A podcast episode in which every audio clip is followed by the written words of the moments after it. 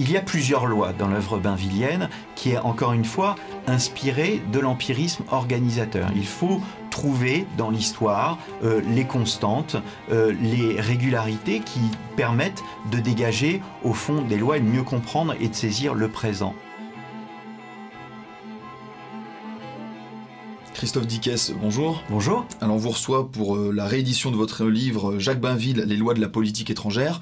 Est-ce que vous pouvez vous présenter? Eh bien, je suis historien. J'ai travaillé pendant de nombreuses années sur l'œuvre de Jacques Bainville, sur la direction du professeur Georges-Henri Soutou. Et depuis, on va dire, une quinzaine d'années, eh bien, maintenant, je travaille sur la politique étrangère du Saint-Siège et le Vatican tout spécialement cette année euh, une réédition de votre livre euh, paru en 2008. Euh, qu'est-ce qui fait que on en arrive à rééditer ce livre Eh bien, étrangement, il y a très très peu de travaux sur Jacques Bainville. L'université ne s'est pas penchée sur l'œuvre bainvillienne, à l'exception de l'université américaine. Vous savez, l'action française a concentré une attention américaine. Il y a le fameux livre L'action française d'Eugène Weber.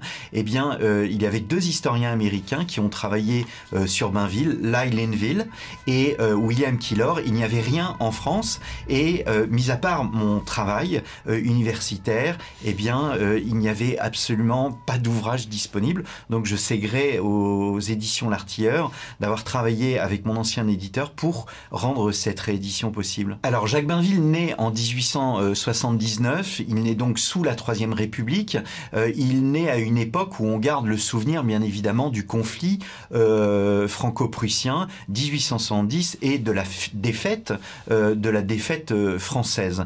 Alors il va euh, partir en Allemagne parce que l'Allemagne c'est vraiment l'exemple, c'est le professeur allemand qui a gagné la guerre de 1870, c'est ce qu'on dit à l'époque, et donc il faut copier l'Allemagne. Il va en Allemagne et là il se convertit véritablement à la monarchie alors qu'il est issu d'un milieu républicain. Il pense que le roi exerce un métier comme un autre et donc il part de France républicain et il en revient royaliste. Alors qu'il se dirigeait plus vers Maurice Barrès euh, vers le barrésisme, eh bien, euh, Barrès le renvoie du fait de ses options monarchistes vers, euh, vers l'action française de Charles Maurras. Et Maurras va en quelque sorte le baptiser sur le, le, plan intellectuel et va en faire un des piliers de l'action française, ce qu'il va être dès 1908 quand l'action française va devenir quotidienne.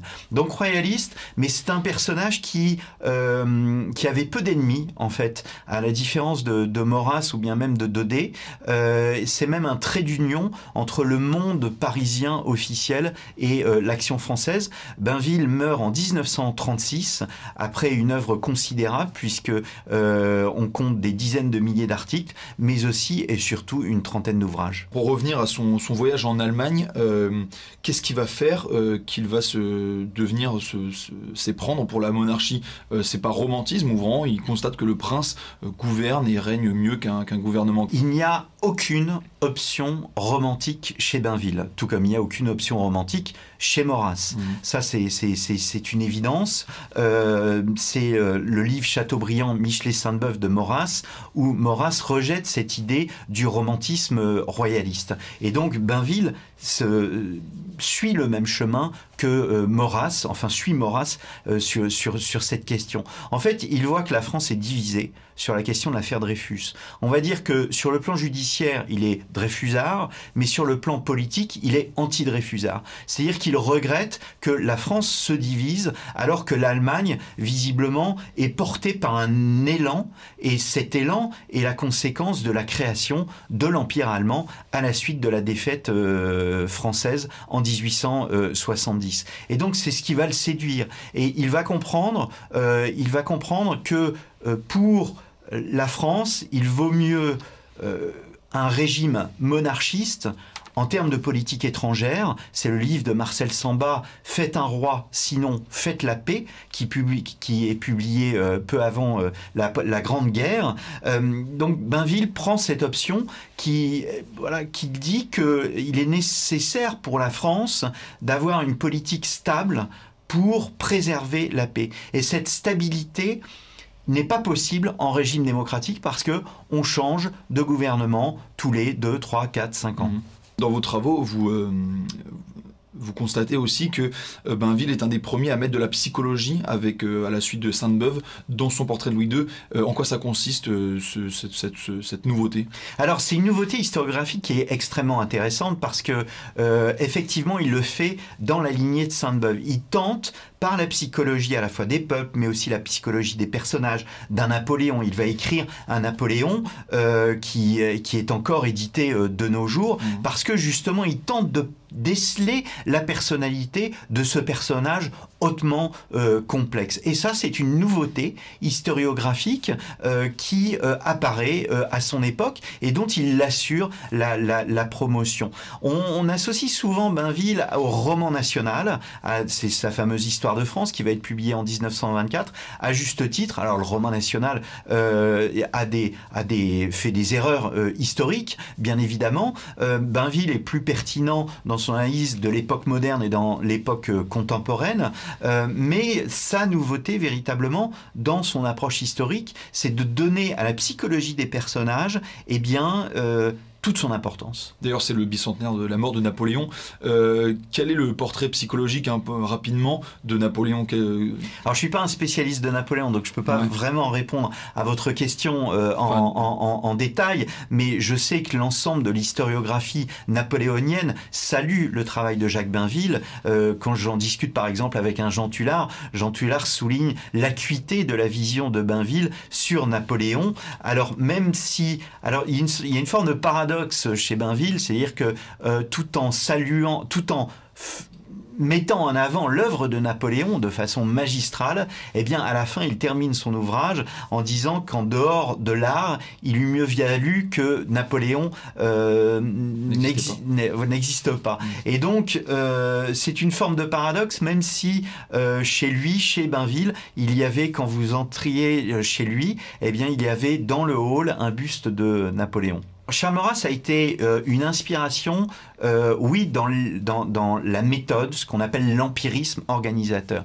Et ça, c'est un élément essentiel de l'œuvre de Bainville, c'est sa pensée euh, politique, et c'est en cela qu'il est plus maurassien que Charles Maurras lui-même. Pourquoi est-il plus maurassien que Charles Maurras lui-même? Parce que c'est lui qui applique ce qu'on appelle la théorie de l'empirisme organisateur. C'est quoi l'empirisme organisateur? C'est étudier son histoire, comprendre son histoire, voir les constantes de l'histoire, dégager des lois euh, afin de pouvoir mieux saisir ce qu'il se passe dans le présent et au fond, essayer de prévenir l'avenir euh, et de comprendre ce qu'il peut se passer euh, dans l'avenir. Bainville faisait un exercice qui s'appelle l'exercice de l'Uchronie l'histoire avec des si. Que se serait-il passé si Louis XVI était passé une demi-heure ou une heure avant euh, à Varennes et s'il n'avait pas été reconnu?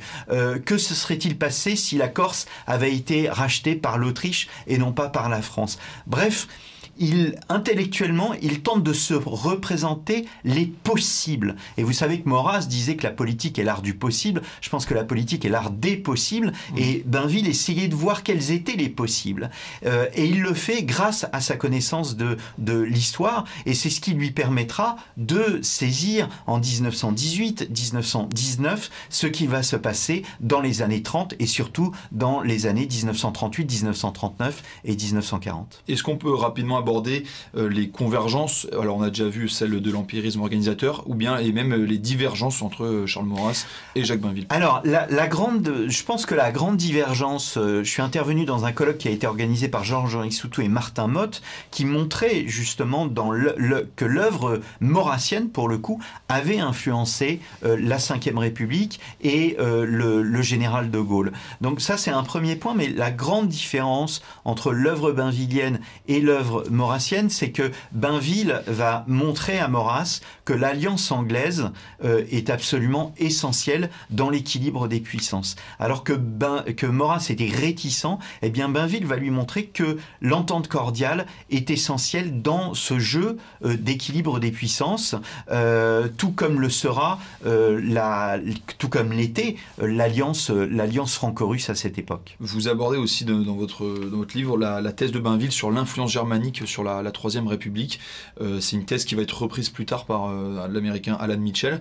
Est-ce que vous pouvez développer un peu sur cette thèse de Bainville? Eh bien, c'est simple, c'est-à-dire que Bainville montre, mais aujourd'hui des historiens américains le montrent également, montre que, que Bismarck après, a voulu soutenir un régime républicain en France. Mmh. Tout simplement pour que la France, encore une fois, n'est pas ne bénéficie pas d'un régime monarchique, un régime euh, qui constituerait, d'après l'Empire allemand, euh, un danger. Et donc Bismarck préfère soutenir une démocratie et un régime républicain en France euh, afin d'affaiblir tout simplement la France. Et c'est une thèse qui, est, qui est une thèse que l'on retrouve aujourd'hui dans l'historiographie américaine, qu'on retrouve assez peu dans l'historiographie française, en dehors de l'analyse que pouvait en faire Bainville. Et c'est normal parce que c'est en soi une thèse monarchiste, mmh. parce que Bismarck donne raison au monarchisme maurassien. L'histoire de France de Jacques Bainville a été euh, une première dans la démocratisation de l'histoire, qui était une,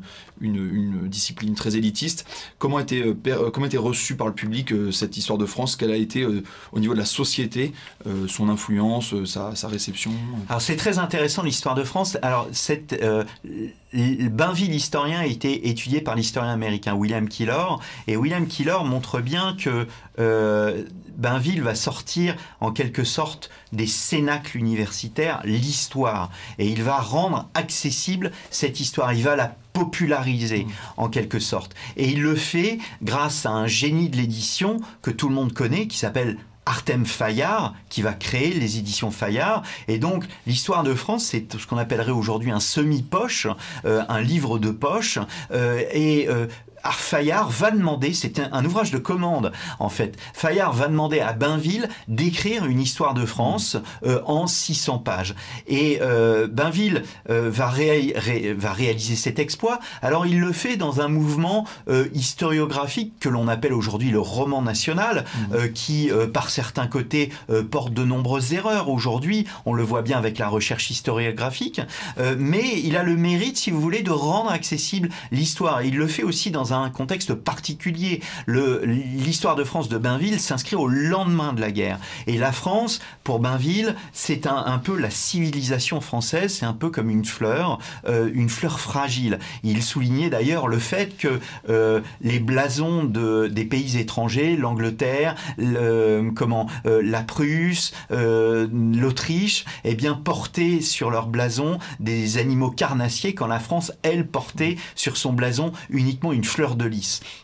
Et donc cette fragilité, eh bien, il s'agit de la, euh, euh, voilà, de, la prendre en compte. Il s'agit de préserver l'œuvre France. Et donc, sur le plan historiographique, euh, alors Bainville est un historien engagé, ça c'est une mhm. évidence, euh, et c'est un engagement qui vise à rétablir euh, les 40, ce qu'on appellera euh, plus tard les 43 qui ont fait la France. Alors encore une fois, il y a du roman national, il faut prendre cette histoire de France avec des pincettes, mais donc il faut la corriger par certains aspects. Par exemple, Bainville parle du conflit franco-allemand à l'époque du XIIIe siècle. On sait qu'aujourd'hui, sur l'histoire médiévale, a montré que euh, le conflit le plus important à l'époque, bien évidemment, c'était entre le royaume de France d'une part et le royaume euh, d'Angleterre d'autre part. Donc voilà, il y a des choses à corriger, mais il a le mérite, si vous voulez, bah, d'embrasser plusieurs siècles d'histoire et de rendre accessible cette histoire au grand, euh, au, grand public. Mm. L'histoire antique et l'histoire médiévale ont fait des, des, des, bons sur le plan mm. historiographique, notamment sur la connaissance des Gaulois, notamment sur la connaissance des, euh, euh, bah, de l'époque carolingienne. Euh, ce, que, ce que dit Bainville ne correspond plus à une réalité historiographique. Ça, il faut le souligner. Mais ça se tient, si vous voulez. Ça se tient et ça s'inscrit dans le cadre du roman national. Et c'est là où c'est paradoxal. C'est-à-dire que Bainville reprend, au fond, le roman national qui est une création de Michelet, Michelet républicain, et donc, alors que Michelet et critiqué par l'école euh, d'action française. Et donc, le, euh, la, volonté, si vous voulez, de Bainville, et c'est en cela qu'il, euh, que, que, son œuvre, pour moi, est intéressante, c'est que il vise à rétablir, en quelque sorte, le travail de la monarchie quand euh, l'école républicaine visait à déconstruire ce, ce, travail. Alors il le fait, bien évidemment, dans une perspective nationaliste. Euh, voilà, on vit à une époque où, encore une fois, euh, on sort de la Grande Guerre. Et donc, la préservation de la France est, une, est un impératif pour, pour, pour cette génération. Et c'est pour cette raison que ce livre est bien reçu. Il est vendu à des dizaines de milliers, des dizaines de mmh. milliers d'exemplaires. je pense que l'histoire de France sur euh, tout le XXe siècle, c'est près d'un demi-million d'exemplaires, ce qui est absolument euh, considérable mmh. pour un livre qui va être traduit. Il va être traduit dans plusieurs langues. Il va être traduit en anglais, il va être traduit en italien, en espagnol. On ne se représente pas assez le fait que l'école d'action française, ça la recherche universitaire le montre très bien euh, ces dernières années. L'action française a eu une véritable influence à l'étranger. Des livres de Bainville sont traduits en japonais, en finnois. Donc vous voyez, il y avait un rayonnement de euh, l'école d'action française euh, qui allait bien au-delà de, euh, des frontières françaises. D'ailleurs, euh, Jacques Bainville participe à ce, qui est ce qui s'appelait l'Institut d'Action Française. Euh, en quoi ça consistait? Est-ce qu'il y avait de la recherche historique au sein de cet institut? Exactement. C'est-à-dire que l'Institut d'Action Française avait pour objectif ce que fait Bainville dans son Histoire de France, qui est de, de, contredire en quelque sorte les recherches historiques qui sont réalisées contre la monarchie dans une mmh. perspective exclusivement républicaine, visant à décribiliser en quelque sorte l'histoire des rois. Euh, et donc, voilà, l'Institut d'Action Française a pour objectif de montrer que euh, bah, ce que je disais au départ euh, dans la conversion, dans le processus de conversion de Bainville, à savoir que le métier de roi était, est un métier comme un, comme un autre. Très bien. Il vise en quelque sorte à populariser en fait l'idée de monarchie. Et ça c'est très important parce que Bainville est un de ceux qui répond à la fameuse enquête sur la monarchie de Charles Maurras. Et euh, il y a une visée pédagogique dans mmh. l'œuvre bainvillienne. Il y a une visée simplificatrice. Et cette visée simplificatrice est extrêmement importante à ses yeux. C'est-à-dire qu'il faut transmettre. Et cette transmission domine euh, toute son œuvre, en fait. Quelles sont les lois de cette politique étrangère, euh, les principes immuables pour Jacques Bainville? Alors, il y a plusieurs lois dans l'œuvre bainvillienne qui est encore une fois inspirée de l'empirisme organisateur. Il faut trouver dans l'histoire euh, les constantes, euh, les régularités qui permettent de dégager au fond des lois et de mieux comprendre et de saisir le présent. Euh, la, la première des lois, c'est la loi des conséquences. Alors vous allez me dire, c'est une loi un peu évidente que de dire les mêmes causes produisent les mêmes conséquences. Mais dans une période où se développent les idéologies, c'est-à-dire à un moment où on veut croire en quelque chose qui sort précisément euh, du ce qu'on appellerait la réelle politique, une politique réaliste qui prend en compte les poids et les mesures et, les équilibres euh, européens, eh bien c'est une loi qui est extrêmement importante. Bainville se situe dans une école historique qui domine le 19e siècle, euh, qui fait face un peu à l'école démocratique. Victor Hugo veut sauver le monde par l'Europe euh, et croit que la paix est possible euh, sur le plan européen. Alors il a peut-être raison après 45, mais il a tort pour 1870, pour 1914 et 1939. Et donc Bainville dit qu'il faut sortir en quelque sorte de cette idéologie euh, démocratique du 19e siècle et revenir à une politique réaliste telle qu'on l'appliquait au XVIIe siècle ou bien encore au XVIe, XVIIe et XVIIIe siècle. Et donc, la première des lois, c'est la loi des conséquences. Euh, la, seconde loi, c'est la loi de dépendance. C'est-à-dire qu'on ne peut pas créer un monde ex nihilo. On dépend de ce que les générations ont fait euh, avant nous. Et euh, malheureusement, il y a une autre loi qui est la loi d'oubli. C'est-à-dire que la plus grande faculté des peuples, disait Bainville, c'est l'oubli. On croit toujours que le monde naît avec soi. Or, nous dépendons des générations euh, précédentes. Et cette dépendance, eh bien, fait qu'il y a des conséquences euh, historiques. Voilà. Il y a des lois dans notre histoire qui amènent telle ou telle puissance et à réagir de telle ou telle façon. Quand, par exemple, l'Allemagne envahit la Belgique, eh bien, l'Angleterre rentre dans le conflit euh, européen. C'est une de ces lois. Vous voyez, donc, euh, Bainville, en fait, n'est pas un idéologue. Bainville n'est pas un déterministe. Bainville n'est pas un progressiste.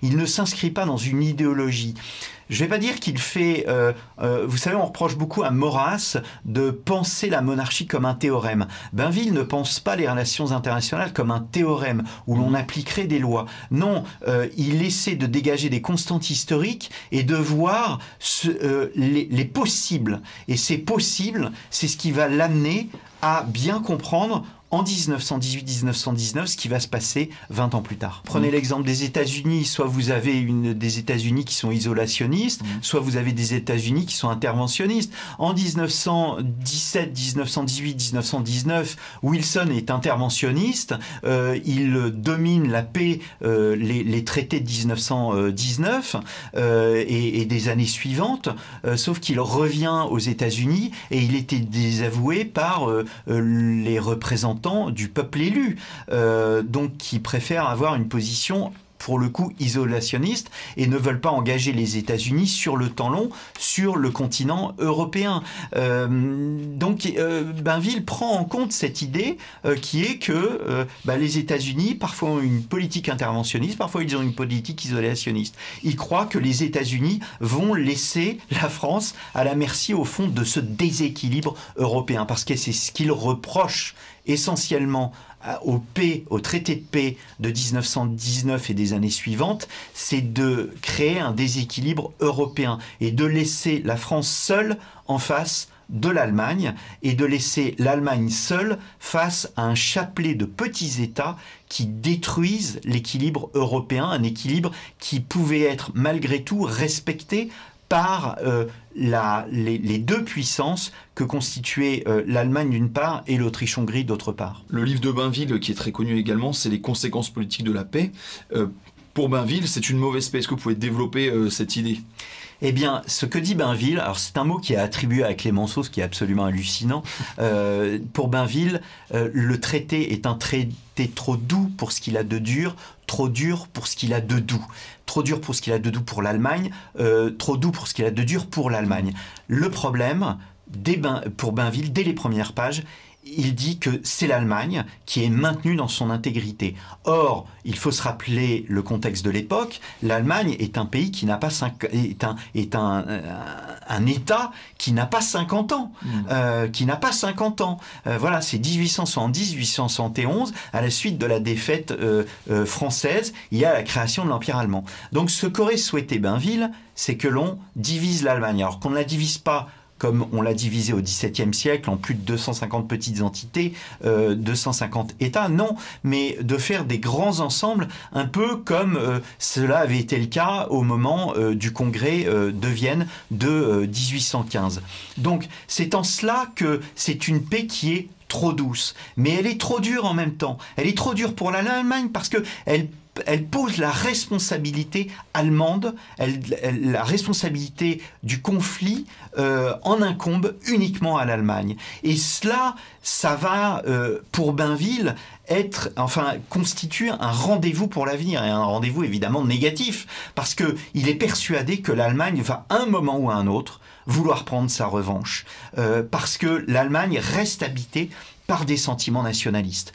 Et c'est pour cette raison que dans un article intitulé Demain, point d'interrogation, paru début novembre 1918, dans cet article, il dit Demain, dans quoi l'Allemagne va-t-elle se réveiller? Elle va se réveiller dans un régime socialiste, social, national. Social, national, national, socialiste. Il comprend que potentiellement l'alliance de la démocratie et du nationalisme va pouvoir euh, va, va amener une explosion en Allemagne. Et c'est exactement ce qui va se passer.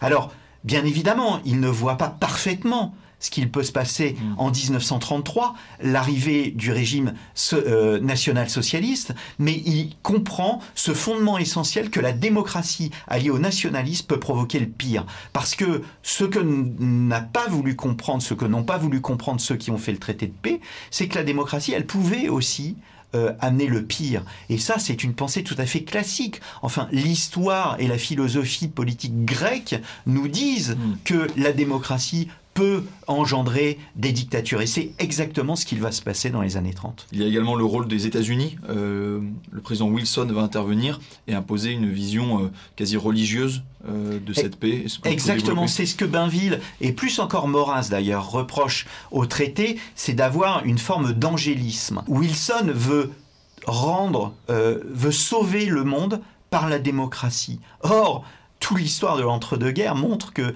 les démocraties vont produire euh, des, dictatures et des pouvoirs forts. Enfin, que l'on pense à Mussolini, que l'on pense à Dollfuss en Autriche, que l'on pense à Pilsudski en Pologne. Et pourquoi? Parce que, euh, en fait, la démocratie, ce que euh, disait en Bainville, en fait, dans, sa conversion, dans son process de conversion, c'est que les, les, nations vont vouloir porter au pouvoir des, des pouvoirs forts pour pouvoir précisément euh, répondre aux menaces qui potentiellement pèsent sur leur existence. C'est exactement ce que va faire la Pologne, c'est exactement ce que va faire l'Autriche dans, dans, les, dans les années 30. Donc, Bainville reproche à au wilsonisme une illusion.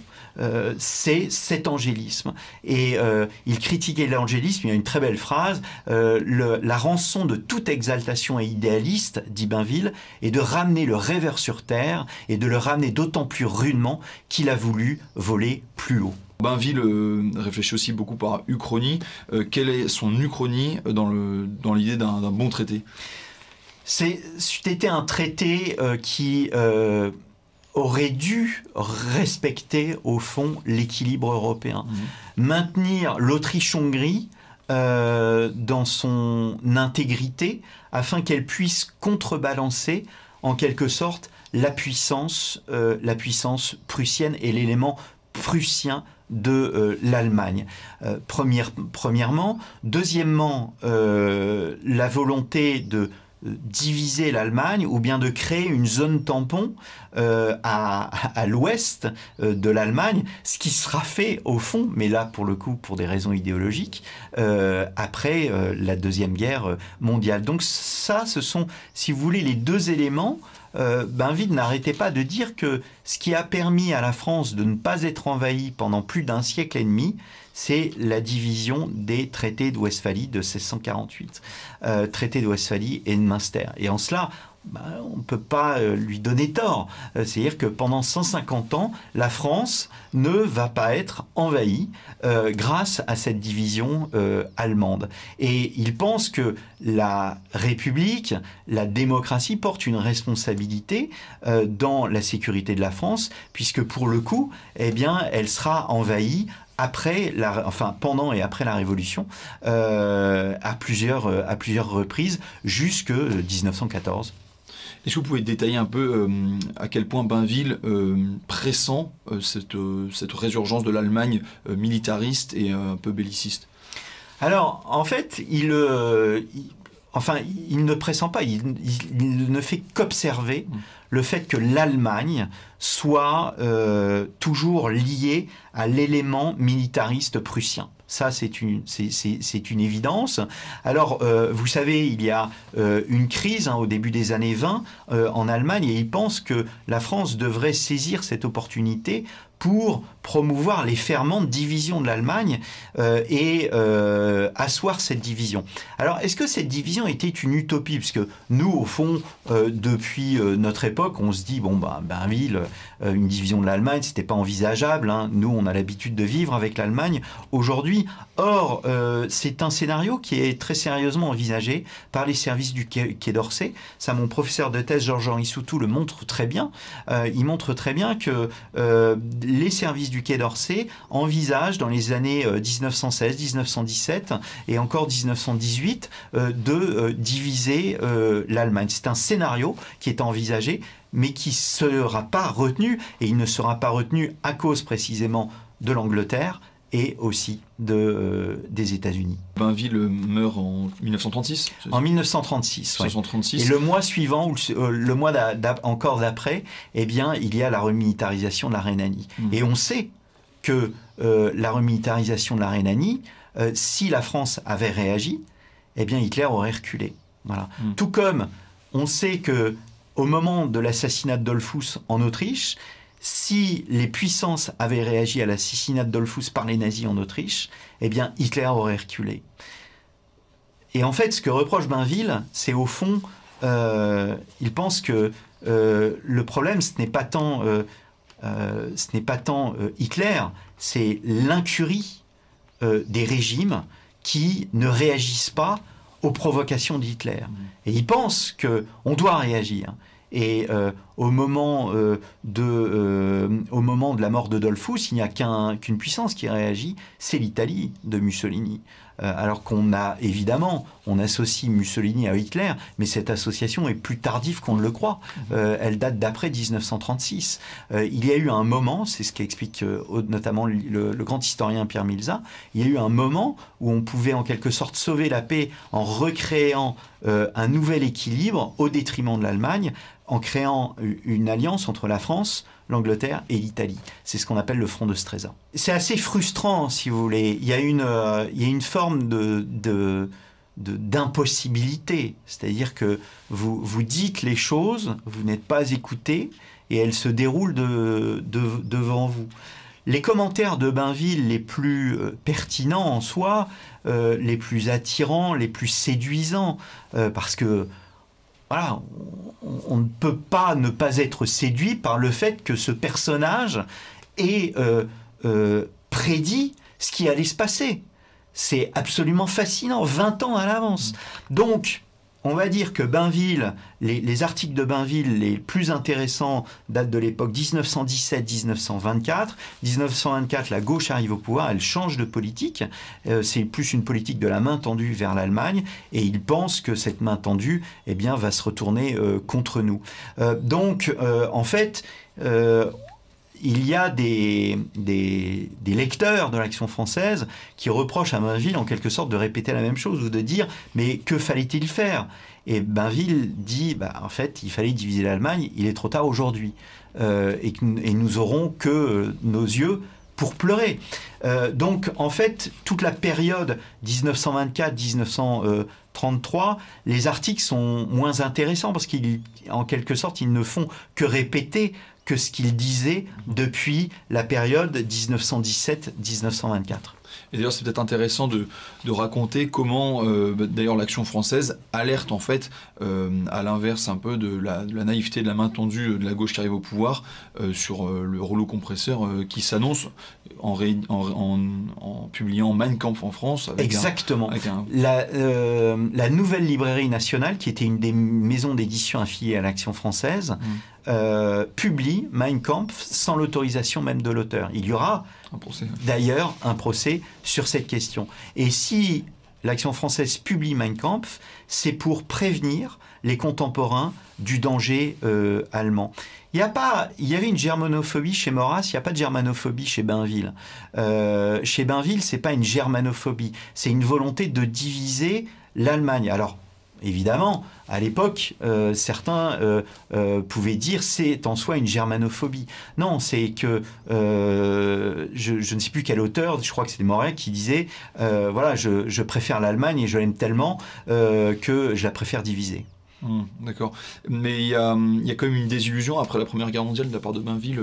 oui, il y a une désillusion, mais cette désillusion, elle n'est pas immédiate. Elle n'est pas immédiate. Elle, elle apparaît en fait dans son il y a même une forme de nihilisme. Le mot est fort, hein. euh, mais il le confesse lui-même dans un petit journal privé que j'ai publié dans la collection bouquins des éditions Robert Laffont. J'ai publié toute une partie de l'œuvre de Bainville dans cette collection bouquins. Et il y a ce journal privé, c'est une sorte de cahier intime où il lance, où, il écrit plusieurs pensées en 1929. Il ne peut pas davantage faire que ce qu'il a pu euh, dire jusqu'à présent. Mmh. Et c'est pour ça, et c'est une de mes thèses, c'est que je pense, c'est pour cette raison qu'il se réfugie davantage dans l'histoire. Euh, il lance son Napoléon, qui est une œuvre absolument majeure. Il commence à travailler aussi sur Louis XVI, sur un manuscrit Louis XVI. Euh, il, écrit un petit livre qui s'appelle Les moments décisifs de l'histoire de France, euh, qui est aussi un, travail essentiel. Et il s'attaque aussi à un livre sur l'histoire de la Troisième République. donc vous voyez, en fait, c'est comme si Bainville se réfugiait dans l'histoire pour oublier le présent. Mais ce présent, il le commente et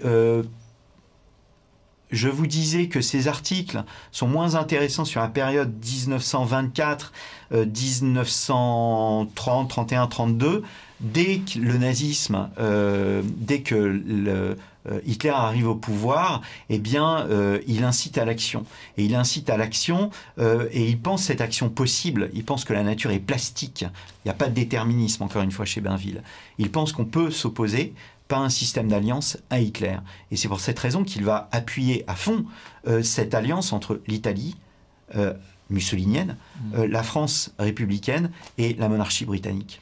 Oui, on, peut reprocher euh, à cette époque euh, à Bainville peut-être euh, ou à Maurras d'espérer une alliance de l'Italie fasciste et de la France contre l'Allemagne, mais c'est contre l'Allemagne qu'elle se ferait. Exactement, c'est contre l'Allemagne qu'elle se ferait.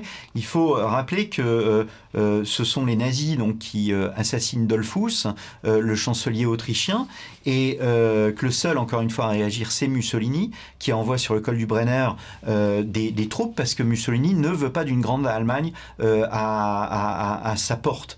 Euh, alors, encore une fois, vu comme on connaît l'histoire après, eh bien, euh, on a tendance à associer les deux hommes. Or, Mussolini euh, critiquait très franchement Hitler à cette époque. Pire, c'est lui qui doit annoncer Mussolini à la femme de Dollfuss et aux enfants de Dollfuss que son mari vient d'être assassiné parce que la femme et les enfants de Dollfuss étaient en vacances en Italie du Nord après la mort de Bainville éclate la Deuxième Guerre mondiale. C'est une nouvelle guerre démocratique, comme il l'appelle. Est-ce que vous pouvez euh, détailler un peu euh, la critique qu'il fait des, guerres, des démocraties qui, pour lui, sont encore euh, plus inhumaines et encore plus meurtrières? Alors ça, c'est un élément qui est extrêmement intéressant parce que autant la Grande Guerre que la la, Deuxième Guerre mondiale euh, s'inscrivent dans une perspective démocratique d'abord parce qu'elles mettent des millions et des millions d'hommes mmh. sur le champ de bataille. Et c'est en cela, si vous voulez, que Bainville est un homme euh, du 19e, même un homme du 17e, 18e siècle, parce que euh, il avait l'habitude de dire que la monarchie française n'aurait jamais demandé à ses sujets de se battre dans une sorte de mobilisation de masse contre l'étranger. En quelque sorte, on peut dire que Bainville aurait été pour une armée professionnelle, euh, mais pas une armée euh, qui met sur les champs de bataille des masses et des masses euh, d'hommes. Euh, donc ça c'est euh, ça c'est la première chose. La deuxième chose c'est la dimension idéologique. Je disais tout à l'heure que l'histoire de France n'était pas son meilleur livre. Pour moi son meilleur livre c'est ce que je dis dans la nouvelle préface de mon de, de ma réédition, c'est son histoire de trois générations. Bainville montre l'histoire de trois générations, c'est trois c'est le 19e siècle en fait. Il étudie le conflit entre d'une part les réels politiciens du 19e siècle et d'autre part les démocrates du 19e siècle qui veulent, euh, qui soutiennent le principe du droit des peuples à disposer d'eux-mêmes euh, dans une perspective démocratique.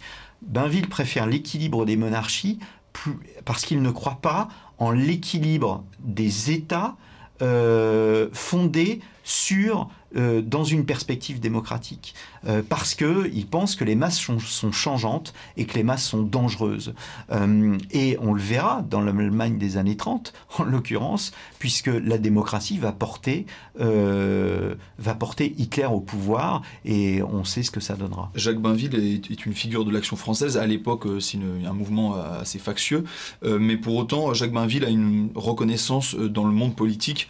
Ah, c'est pas, je, je me permets de vous je me permets de vous couper parce que c'est pas un, euh, alors bien évidemment on connaît l'histoire après, on connaît le 6 février 34, on mmh. connaît les ligues, etc. Ça reste un journal très lu quand mais c'est un journal très lu. Euh, c'est une époque euh, où on débat beaucoup, où Maurras correspond avec Poincaré, où Maurras correspond avec les papes, où en dépit de la condamnation, mmh. l'action française, où Bainville est envoyé en mission diplomatique en Russie, où Daudet, Daudet il s'est marié avec euh, avec la petite fille de Victor Hugo. Euh, l'art d'être grand-père de Victor Hugo, euh, eh bien, il évoque cette petite fille qui se marie avec Léon Daudet. Donc, si vous voulez, c'était un journal qui est beaucoup plus hétérogène qu'on ne le croit. René Raymond euh, le montrait bien dans, euh, dans, les droites en France. Il montrait cette hétérogénéité. François Huguenin, dans l'école de l'action française, le montre aussi très bien. Il montre que c'est un,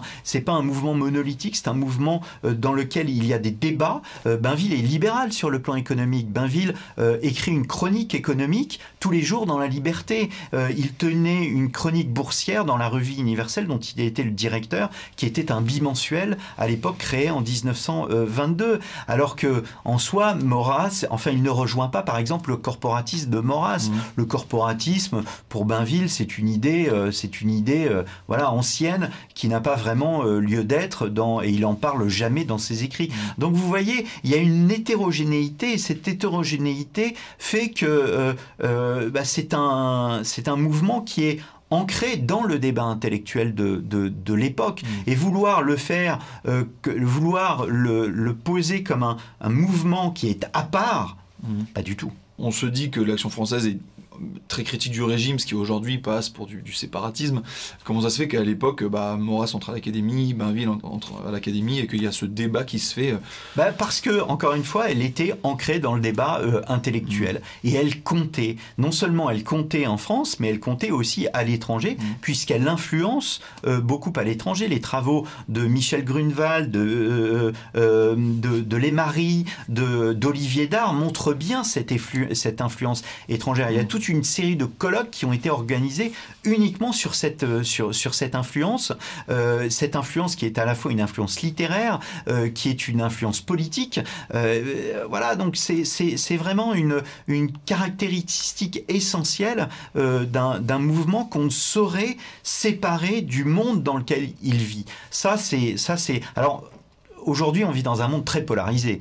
Ça euh, ça vous a pas échappé. Donc évidemment, s'il fait figure d'extrême droite, et donc comme étant d'extrême droite, eh bien, il est à part du monde politique. Non, ce n'était absolument pas le cas. La politique de Poincaré en 1923 dans la Roue, c'est une politique d'action française. C'est euh, Léon Daudet qui soutient cette politique euh, à la Chambre. Christophe Dickès, je rappelle que Jacques Bainville, les lois de la politique étrangère, été édité chez l'Artilleur, disponible un peu partout, et je vous remercie. Merci à vous.